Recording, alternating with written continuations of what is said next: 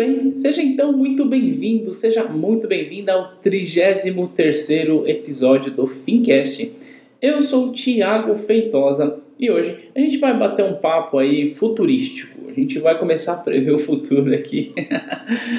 Mas vamos lá. Semana passada não teve Fincast e se você não entendeu o que aconteceu, deixa eu te contar uma coisa.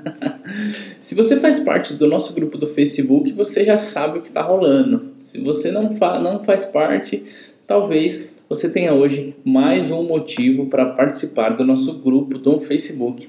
Na semana passada, na quarta-feira, ao invés de publicar um Fincast, a gente testou um outro modelo de entrega de conteúdo. Que modelo é esse? A gente fez uma live no grupo do Facebook. Uma live ali só para nossa pequena e crescente comunidade no Facebook. A gente bateu um papo sobre finanças comportamentais. O feedback do pessoal foi bem legal e a propósito, a gente vai fazer lives com um pouco mais de frequência agora. Portanto, é, reforço aqui o meu convite para você ir lá no Facebook, digita assim, ó, Grupo Fincast e vem participar da nossa comunidade para que a gente possa evoluir, enriquecer e alcançar a nossa liberdade financeira gradativamente. Além disso, olha que interessante, o episódio de hoje eu vou fazer aqui algumas simulações e vou brincar aqui com alguns números. E claro que a simulação que eu faço aqui ela não necessariamente vai refletir a sua realidade de momento. E por isso que a planilha que eu estou usando para fazer isso está no nosso grupo no Facebook na parte de arquivos. Lá dentro do grupo tem lá arquivos, você pode baixar a planilha, fazer aqui a sua brincadeira, ver o seu gráfico, a sua evolução, tá bom? Então, vamos lá, direto para o que de fato interessa, né? O nosso conteúdo, nosso bate-papo.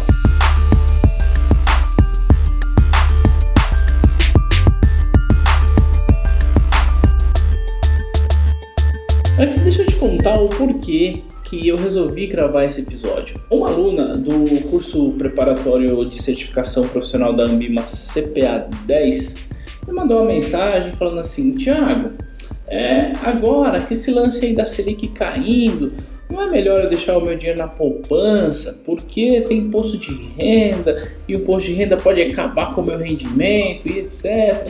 E aí eu respondi para ela assim: Thaís, olha só, quando a gente está falando de juros compostos, a gente tem que entender o seguinte, que no longo prazo, no longo prazo, os juros compostos, ele vai trazer um retorno tão bacana que esse retorno ele é suficiente para pagar o IR e qualquer outra despesa a mais que a poupança não tem. Aí você talvez esteja pensando como a Thaís pensou. Tiago, poupança também tem juros compostos. E aí? Aí eu tive que fazer conta e mostrar para ela, explicar o que de fato acontece com a questão dos juros compostos quando você tem lá um décimo de diferença. Então você sai aí de 0,54 ao mês para alcançar 0,65 ao mês, sabe? Uma rentabilidade que tem uma diferença, esse 0,10 dá uma diferença absurda ao longo do tempo. Tá? Então isso é importante. A gente vai fazer simulações, a gente vai brincar aqui com alguns números. Antes, eu disse no começo desse episódio que nós íamos prever o futuro, né? Talvez é, você fique com um pouco de insegurança por não saber exatamente onde alocar o seu recurso. Então, essa alocação, você fala assim, puxa, eu não sei se a taxa vai cair, se vai descer, se vai cair, se vai descer, mesma coisa, né? Não sei se a taxa vai cair ou se vai subir. Então, como que eu faço para ter uma noção de para quantas andam a nossa economia, as nossas taxas de juros? É isso que eu vou te explicar e te falar um detalhe a respeito disso, tá? Antes, antes, antes, antes, antes da gente falar sobre isso, deixa eu deixar um adendo muito importante. A poupança nunca vai ganhar de um instrumento de renda fixa. Nunca. Por quê? Quando a Selic cai abaixo de 8,5, ou seja, se Selic bateu 8,5, a poupança passa a entregar uma rentabilidade de 70% da Selic. E não mais aquele bendito meio por cento mais a TR, tá? Outra coisa importante, a TR, que é a taxa referencial que remunera a poupança, ela é extraída, o Banco Central extrai ela da taxa básica financeira. E a taxa básica financeira é extraída dos CDBs dos maiores bancos. Então, o Banco Central pega ali uma média ponderada, aplica um fator dedutível e vai chegar na TR. A TR normalmente é muito baixa, mas o que eu quero dizer é que a taxa Selic, quando ela é reduzida, ela tem também um impacto na TR. Portanto, quanto menor a Selic, menor ainda será a TR. Por quê? A Selic impacta no DI, que impacta no CDB, que impacta na TR. Então a Selic ela tem esse efeito cascata em todas as taxas, tá? E talvez tenha uma coisa que você não saiba, eu quero deixar aqui como é que funciona Selic, DI, isso é importante, tá? A gente fala assim, ah, o DI é a média das operações feitas entre bancos, essa é a teoria, essa é a teoria, tá? Mas na prática não é bem assim. É, na prática é assim que funciona, mas na prática o DI ele é muito facilmente conhecido. Ó, o Copom muda a taxa Selic meta ok? Quando o Copom muda a Selic meta, a gente já entra num cenário onde a gente sabe qual é a Selic over e qual é o DI. E é muito simples a gente fazer isso. Historicamente, o DI ele está 0,12 abaixo da Selic meta, historicamente. Aí você olha hoje e fala assim, Thiago, mas agora ele não está 0,12, está 0,11. Pois é, isso a gente está falando da questão do arredondamento, tá? Então ele vai estar tá nesse intervalo de 0.11 e 0.12, tá bom? Então o DI sempre vai estar tá na média 0.11 e 0.12 da Selic Meta. E aí os instrumentos de renda fixa são indexados ao DI. Ponto. Então a gente já falou que a poupança não vai render mais que o instrumento de renda fixa, porque quando a Selic cai abaixo de 8,5, a poupança paga 70% da Selic e além disso a Selic também tem um impacto na TR.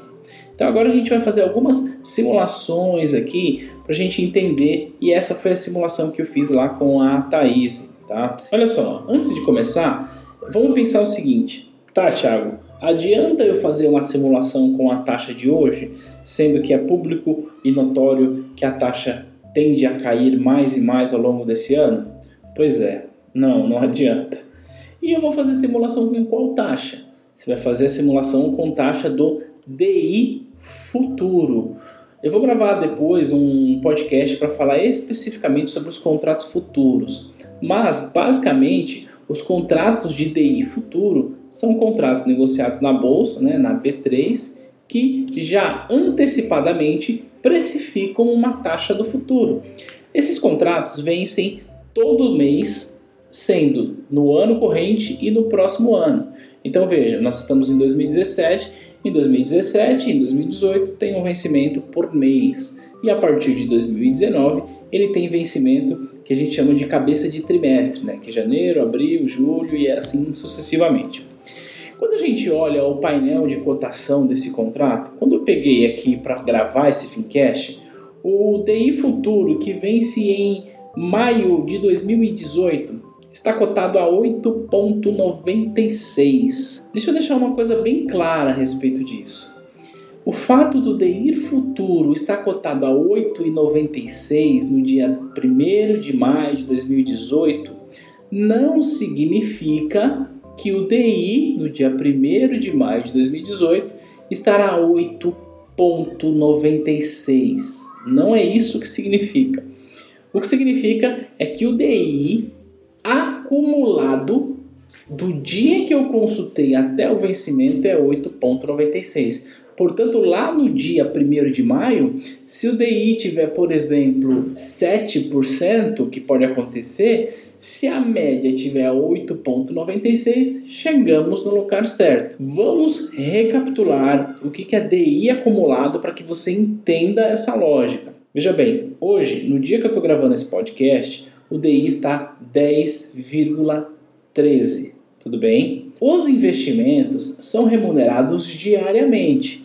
Então, o que, que a gente faz? A gente vai encontrar a taxa de 10,13 ao dia e aplicar uma remuneração diariamente em cima dos nossos produtos. Então, até que haja uma próxima reunião, até que haja uma próxima redução da taxa Selic, os nossos investimentos estão rendendo o equivalente a 10,13, porém ao ano, tá bom? Fazendo uma conta bem que não tem efeito matemático correto, mas só para você entender, tá? Imagina que você investiu lá mil reais e aí você está sendo rentabilizado em 10,13 ao ano, você está sendo rentabilizado diariamente, ok? Aí você acumulou, no dia da próxima reunião do Copom, você tem lá é, 11 mil reais, por exemplo, tá? Estou exagerando aqui só para você entender o conceito de DI acumulado. Você acumulou 11 mil reais. Aí a partir desse momento, a Selic cai e, consequentemente, o DI cai. Vamos supor que o DI vai para 9,13, um ponto percentual a menos. A partir deste momento, você começa a receber o equivalente a 9,13 diariamente, mas não sobre os 10 mil reais que você investiu, e sim sobre os 11 mil, que é os 10 mil reais, mais o mil reais que você ganhou do seu rendimento. Isso é DI acumulado, então, por mais que a taxa esteja caindo, você que investe antes vai surfando nessa onda e não é correto dizer, olha, a Selic vai vencer, vai terminar o ano em 8,5, então quer dizer que os meus investimentos que eu tenho hoje eu vou receber 8,5? Não, não é verdade. Você vai receber a Selic acumulada desde quando você investiu o seu dinheiro. Tudo bem? Entendendo o conceito de DI acumulado, entendendo a rentabilidade da poupança, entendendo a rentabilidade de IR, agora a gente vai fazer aqui algum exercício, tá? Eu preparei uma planilha para a gente brincar com esse número e aí você pode ir lá no grupo do Face, baixar a planilha na parte de arquivos, tá? E fazer ali a sua brincadeira, caso queira, tem até um gráfico. Tá bem simples, bem objetivo, mas vai te ajudar bastante a entender isso. Como é que funciona essa minha comparação entre a poupança e o instrumento de renda fixa? Eu coloquei aqui é, um uma taxa de DI de 8,97. Veja, não é o DI de hoje, é o DI acumulado para daqui a um ano. Claro que depois de um ano a coisa vai mudando, a gente vai tendo aí queda, valorização, dependendo do cenário econômico. Se cair mais a poupança, também cai. Isso é muito importante, tá? Agora tem uma coisa que tem que ficar muito claro, muito claro para você que investe o seu dinheiro. Apesar de a Selic e, consequentemente, o DI estar caindo, a inflação está sob controle. E o que de fato importa para a gente que investe é o ganho real dos investimentos e não o ganho nominal. Tá? Um exemplo bem simples, olha só, lá em 2015 nós tínhamos uma Selic de 14,25, mas nós tínhamos uma inflação de quase 11. Então, quer dizer, será que realmente valia a pena ganhar 14,25 sendo que a inflação comia 11%? Então, o que eu quero dizer com isso é, apesar de a taxa estar caindo, nós ainda estamos com uma boa margem de ganho real. Tudo bem? Esse é um ponto. Segundo ponto que num cenário de taxa de juros caindo, sempre é uma boa escolha você se posicionar em títulos pré-fixados. Eu venho falando isso desde dezembro de 2016 e de lá para cá, quem pôde aproveitar, quem se posicionou no Tesouro Prefixado, sabe do que eu estou falando. Quando olha lá o teu extrato no Tesouro Direto, se anima um pouco, tá? Mas partindo do princípio que a gente vai comparar um produto de poupança com um produto de renda fixa pós-fixado atrelado ao DI, a gente vai fazer aqui uma comparação, tá bom? Eu entrei também hoje no site da minha corretora, que é a Rico, e tem lá uma oferta de um CDB de 117% do DI. É uma oferta boa, porém não cabe aqui na nossa analogia, na nossa comparação. Eu vou diminuir isso para 100% aqui no meu cálculo. Tudo bem? Então o que eu estou fazendo aqui na minha planilha para você entender? Eu estou pegando um produto que vai me pagar 100% do DI e comparando esse produto com a poupança ao longo de 10 anos. Essa minha simulação é uma simulação que implica em um pagamento mensal, isto é, um investimento mensal de 500 reais. Tudo bem? Então guarda esse número. A gente vai falar, porque como você está ouvindo, eu vou tentar te passar as informações mais enxutas possíveis para que você depois faça a sua simulação. A gente vai fazer uma simulação de 500 reais por mês com um prazo de 10 anos em um produto que paga 100% do DI, comparando esse produto com a poupança. Tudo bem? E eu não estou considerando o DI de 10.13, porque se eu considerar isso, eu estou sendo é, desonesto intelectualmente com você. Eu tenho que ser bastante honesto. Olhar o DI de hoje e fazer comparação, desculpa, mas é algo que não faz nenhum sentido, tá? A gente tem que ter uma visão de futuro, uma visão de longo prazo e saber que a taxa muda. Então, recapitulando, 500 reais por mês, prazo de 120 meses, um produto que paga 100% do DI ao longo de 10 anos. Resultado é poupança R$ 84.585,54. Um produto de renda fixa que paga imposto de renda, paga 100% do DI, R$ 89.504,76. Uma diferença de R$ 4.919,22. Veja bem, CDI a 8,9, tudo bem? E aí a gente vai encontrar produtos que pagam mais, a gente vai encontrar produtos que pagam aí é, 110%, 117%, como eu falei, embora esse 117 a gente não vai conseguir é, fazer aportes mensais, mas se a gente pegar aqui um produto que me paga 98% do DI, é algo muito comum, muito fácil de encontrar no mercado, tá? Você ainda assim está ganhando da poupança. Agora, eu quero encontrar o ponto de equilíbrio. O que é ponto de equilíbrio? Ponto de equilíbrio é um produto que vai me entregar um percentual do CDI que não vai fazer diferença nenhuma se eu deixo na poupança ou se eu deixo no CDI, tá bom? Então, com o CDI a 8.97, com o DI a 8.97, se você tiver um produto que te paga 87% do DI ou menos do que isso, você tem que deixar o seu dinheiro na poupança, porque a poupança pode te pagar mais nessa simulação, tá bom? Porque aqui eu estou trabalhando com um DI de 8,97. Se a gente tiver um DI menor, um DI abaixo de 8,5, aí qualquer coisa é melhor do que a poupança. Qualquer coisa que te pague mais do que 75% do DI é negócio, tá bom? Porque a poupança vai estar tá pagando 70% da Selic. Então, enquanto a gente tiver uma Selic acima de 8,5%, o ponto de equilíbrio na atual situação é de 87%. Ou seja, produto abaixo de 87%, na atual situação é melhor você deixar na poupança. E aí, como a gente estava falando no episódio passado sobre alcançar a liberdade financeira em 10 anos, eu fiz logo uma simulação aqui de 10 anos, mas você pode brincar, fazer simulações maiores. Então vamos pegar uma simulação de 240 meses, aí o negócio fica bem legal, viu? Se você ao longo do tempo percebe que quanto mais tempo você fica, maior é o retorno que você tem por conta dos juros compostos.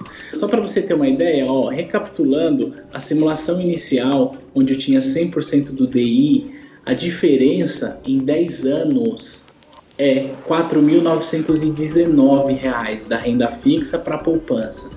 Em 20 anos, a diferença sobe para 40 mil reais. Em 30 anos, a diferença sobe para 184 mil reais. Olha só, como os juros compostos ao longo do tempo, ele é poderosíssimo, tá bom? Então, o que eu queria trazer nesse episódio é essa reflexão. Tá, a Selic sim está caindo, e agora o que, que eu faço? Vou correndo para a poupança? Não, você não precisa ir para a poupança. Você pode prever o futuro, como eu estou falando. Estou usando aqui um DI que é um DI futuro, não é o DI de hoje, que é o DI acumulado, enfim. Claro, reforço essa simulação. A partir de maio de 2017, o cenário é outro, tá? Então o que você vai aportando é outro. Então ela não necessariamente vai refletir exatamente o futuro mas você consegue ter uma prévia da sua escolha, para você fazer uma escolha é, interessante. Então, eu quero te convidar para você lá no Facebook, na parte de arquivos, baixa essa planilha, dá uma brincada com ela. Na parte de cima tem o valor mensal, tem o prazo, a taxa do DI, o percentual e a taxa da poupança mensal. Só ali você mexe, o resto a planilha faz para você, para que você entenda como é que funciona isso, tá bom? Dá para brincar bastante com essa planilha e eu queria trazer esse tipo de reflexão. Os juros compostos a nosso favor ao longo do tempo são maravilhosos, certo? Então, quero reforçar, vai lá no nosso grupo no Facebook, que é grupo.fincast, baixa essa planilha e muito em breve a gente vai fazer outra live lá no grupo, tá bom? Então é isso, a gente se fala na próxima semana. Um grande abraço para você e tchau, tchau.